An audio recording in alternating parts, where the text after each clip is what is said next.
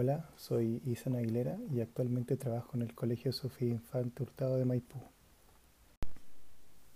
En esta oportunidad analizaré el objetivo de aprendizaje priorizado 1 de quinto básico,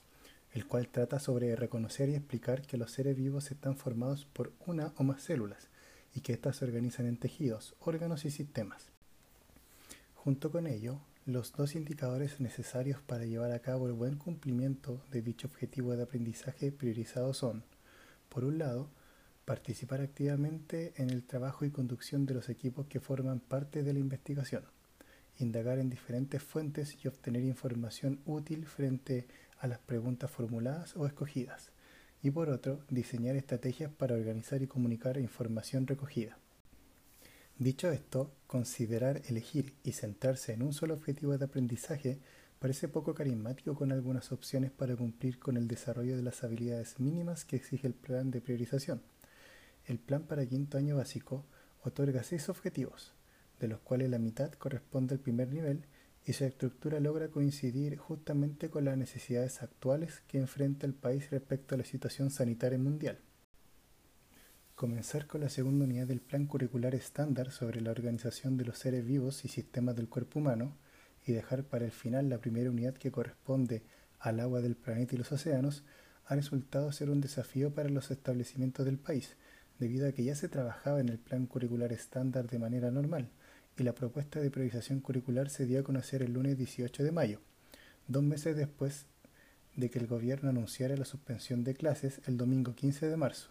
Sin embargo, es prudente afirmar que para esta fecha ya se debería estar trabajando en al menos la última parte de la primera unidad sobre el agua del planeta, por lo que dar comienzo a la primera etapa de la priorización curricular no debió ser tan complicado como parece. Uno de los primeros elementos que suele examinarse es el de comparar y coincidir las características entre los seres vivos más comunes y menos complejos de analizar para luego analizar todo lo relacionado con las estructuras celulares sin detallar tanto las funcionalidades de sus elementos más significativos. Este punto logra justificar su lugar en el plan de priorización curricular, donde una de las importancias más relevantes será detallar el modelo celular y la relevancia del ADN, para así aclarar cómo se relaciona el mundo celular con el de los virus y bacterias. Es normal que en este nivel aún existan dudas sobre los virus y bacterias, incluso encasillándolas como sinónimos y agentes totalmente patógenos.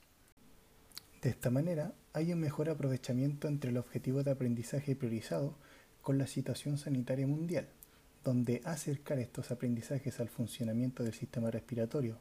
conocer sus elementos y sus funciones principales, así también como los cuidados necesarios para las distintas enfermedades más comunes y sobre todo la actual, logran entregar una noción mucho más realista. Dilucidar estos contenidos también puede ayudar a lograr habilidades A y B propuestas, las que tratan tanto sobre las preguntas significativas que se pueden investigar y de formulación de los resultados de una investigación de forma autónoma y fundamentándolas.